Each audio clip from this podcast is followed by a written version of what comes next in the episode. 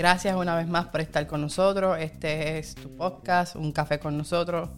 Eh, Amy, eh, ha sido una semana interesante y como es una semana interesante queremos traer una parábola interesante.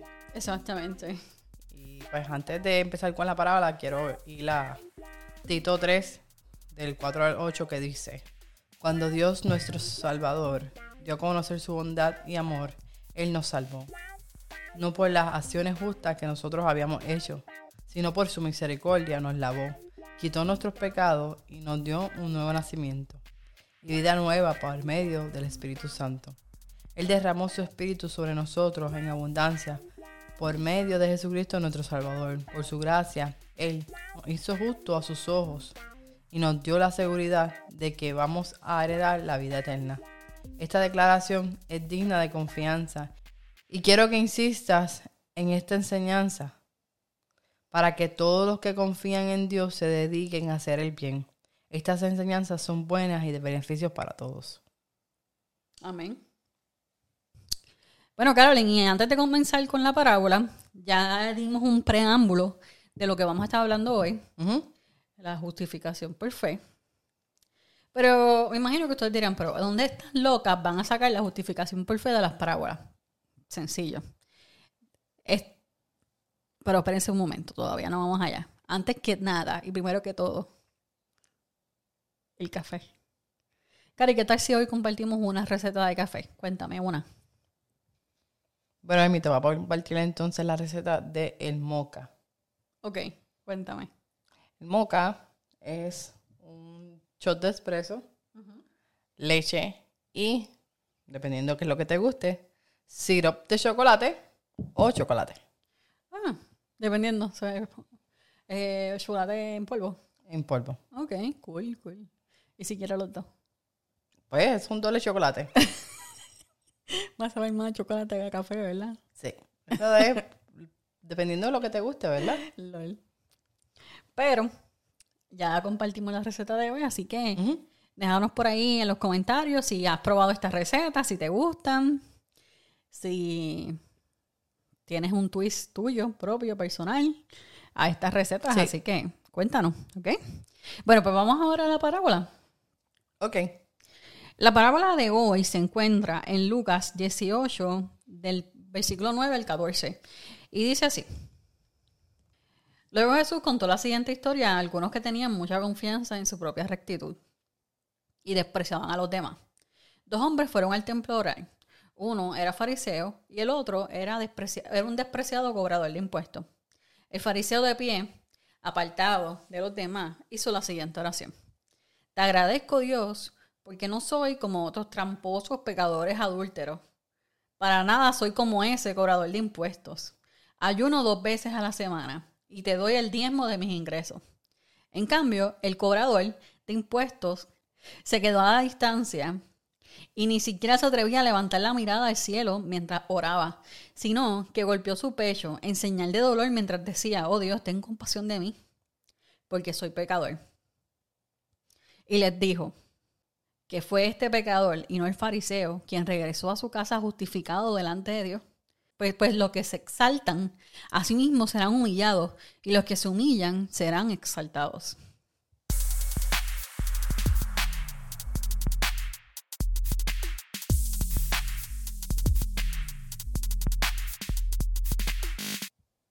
Carolyn, ¿qué te parece si vamos al contexto? Claro que sí, Amy. Cuéntame. Mira, este, el contexto aquí es bien es bien sencillo, ¿verdad? Tenemos a este fariseo y a este recaudador de impuestos. El fariseo, para los que no saben qué es un fariseo, fariseo era el élite de la sociedad. O sea, ese era el top top. El top top de la sociedad y de la religión. Okay. Ellos eran invitados a todas las cosas, ¿verdad? Todos los eventos privados eran invitados. Y, Amy, invitar a un fariseo, Ajá. la persona que lo invitaba eh, el anfitrión de la fiesta, invitarlo, era reclamar su estatus social. Mm, era como que, como si tuvieses en tu casa ahí a un político ahí bien importante o algo así. Separatista. La palabra ah, es uh, a un separatista. Los fariseos eran separatistas. Ok. So, ellos tampoco aceptaban cualquier invitación. Tampoco.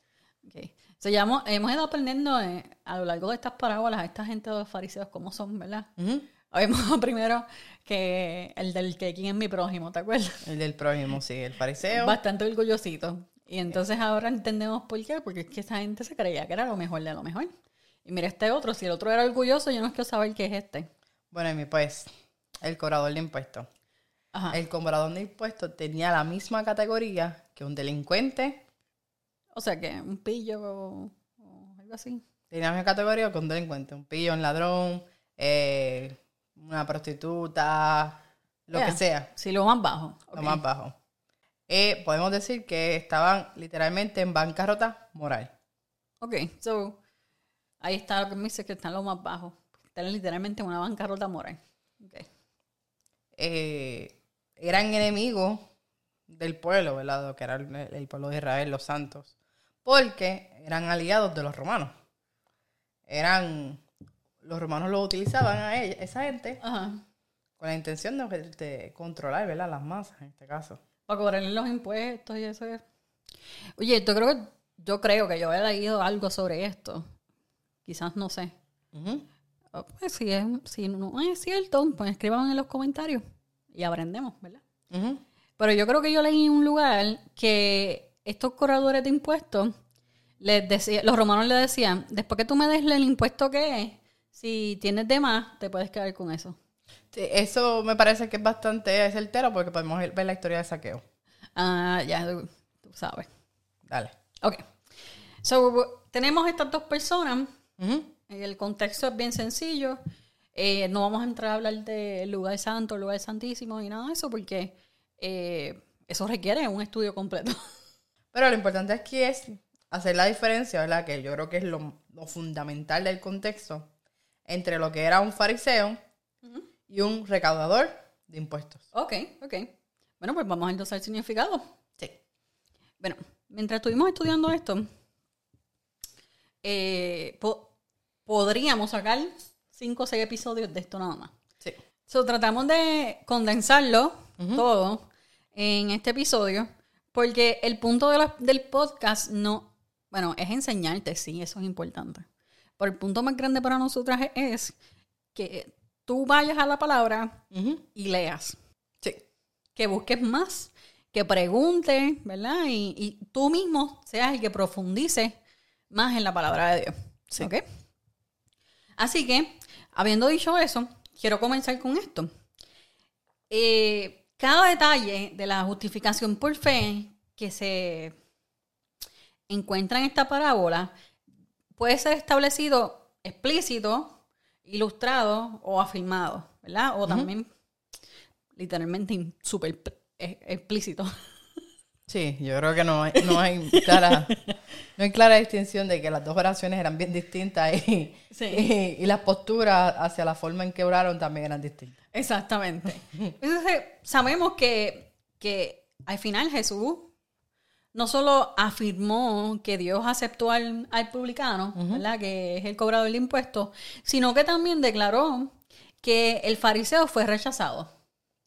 O sea, que no lo dejó eh, ambiguo. Él dijo, uno es justificado y el otro no. Ya, no, no se quedó ambiguo.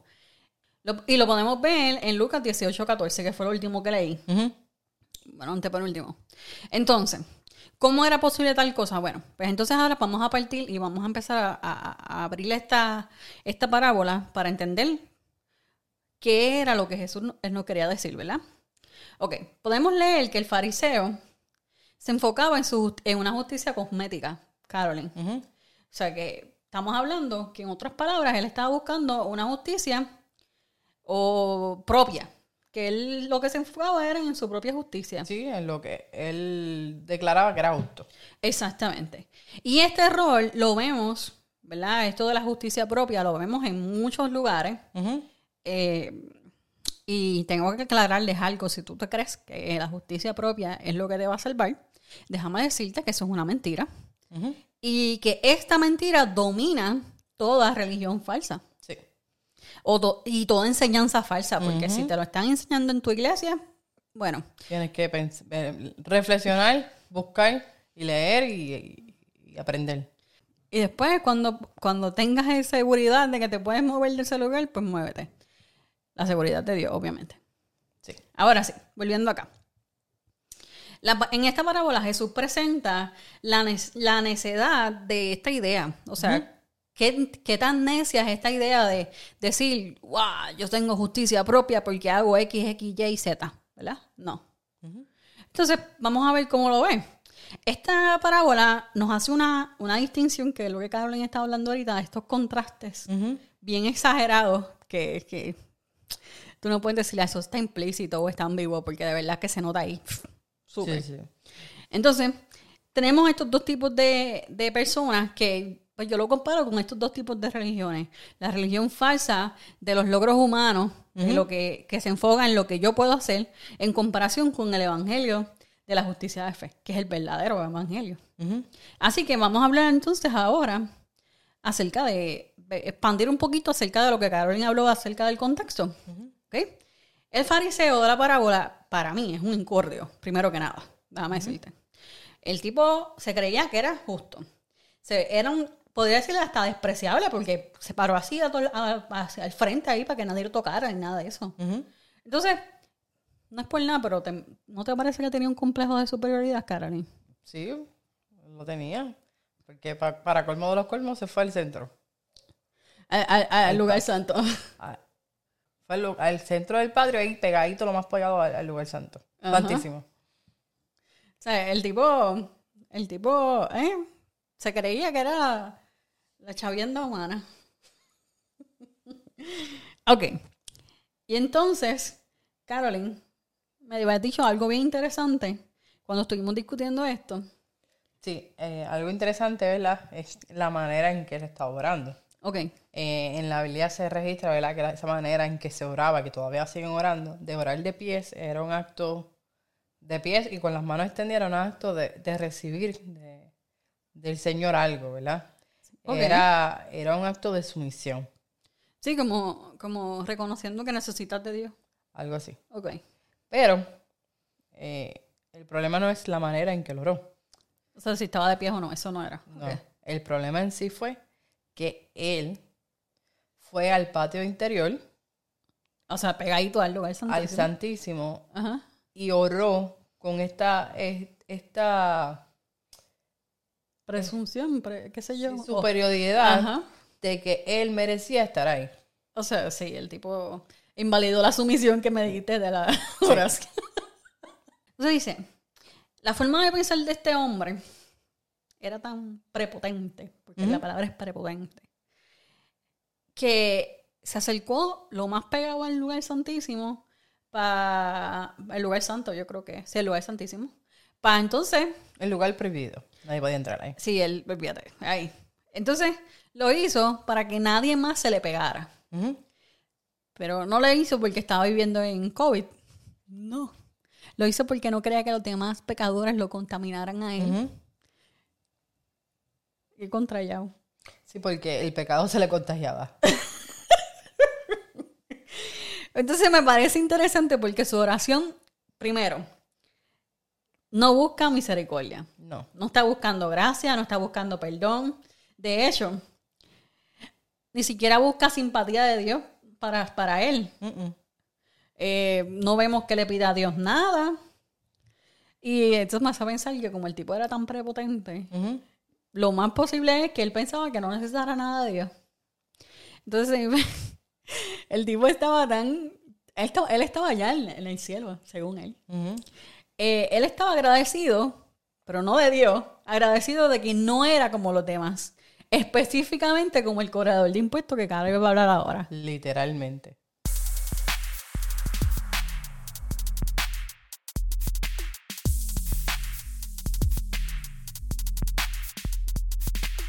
Bueno, Amy, como habíamos mencionado, el cobrador de impuestos estaba en la escala más baja social. Prácticamente era el objeto de desprecio de todo el mundo. Inclusive yo creo que el tipo se odiaba a sí mismo. Sí. Eh, y algo interesante, ¿verdad? De, de la manera en que él fue y se presentó, él literalmente se fue a una esquina, él se alejó de la gente porque él Lo más atrás sí, posible. En sí él sentía que no merecía estar ahí. Eh, no merecía estar ante la presencia de Dios. No era de la gente que estaba allí, era ante la presencia de Dios. Porque él sabía en sí que él era un pecador. ¿Cómo lo podemos saber? Cuéntame. Bueno, Amy, cuando él ora, él nunca levantó su rostro. Él se arrodilló, nunca levantó su rostro. Y, algo bien interesante, golpeó su pecho mientras oraba. Ok.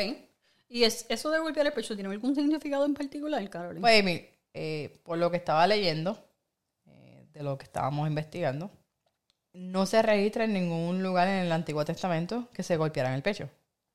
ok.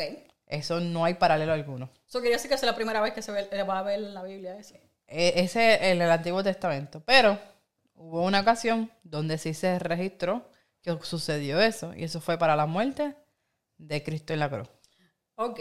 Eso quiere decir que esa fue la primera vez y, la, mu- y después cuando fue la muerte de Cristo, que me imagino que reflejaba algún dolor en la gente. Pues eh, eh, era un dolor inmenso. Esto está en Lucas 23, 48. Lo pueden buscar. ¿Ah? ya me dijiste, ¿sabes cómo es el, el, el cobrador de impuesto estaba? Me- nos contaste también que se dio en el pecho y que este tipo, este tipo de, de, De acto. no se registra en ningún lugar más que dos, dos- dos lugares en la Biblia. Y en el otro lugar que lo, lo expresa, Ajá. lo podemos tomar como que realmente es un, un acto de inmenso dolor. Sí.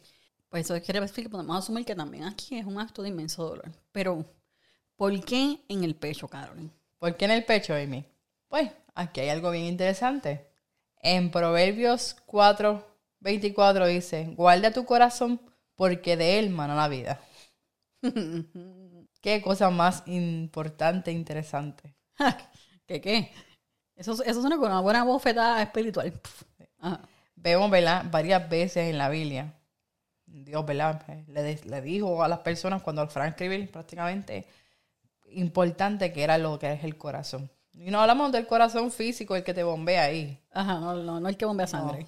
Estamos hablando del corazón en el sentido de lo que guarda los deseos, pensamientos y demás. Ok. Es eso que, que tú tienes aquí, que eres tú. Otra, otro lugar donde- se golpea el pecho es en Marcos 7, del 21 al 23, que esto es algo que afirma Jesús.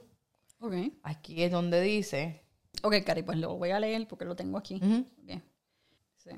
En Marcos 7, de 21 al 23 dice, pues de adentro del corazón de la persona salen los malos pensamientos, la inmoralidad sexual, el robo o el asesinato, el adulterio, la avaricia, la perversidad, el engaño, los deseos sexuales, la envidia, la calumnia, el orgullo y la necedad. Todas esas vilezas provienen de adentro, que son las que nos contaminan. Oye, qué interesante porque el, el fariseo estaba pensando que, que se, se pegaba a la gente iba a ser contaminado y, y Jesús aquí lo la contaminación viene de adentro, adentro. hacia afuera.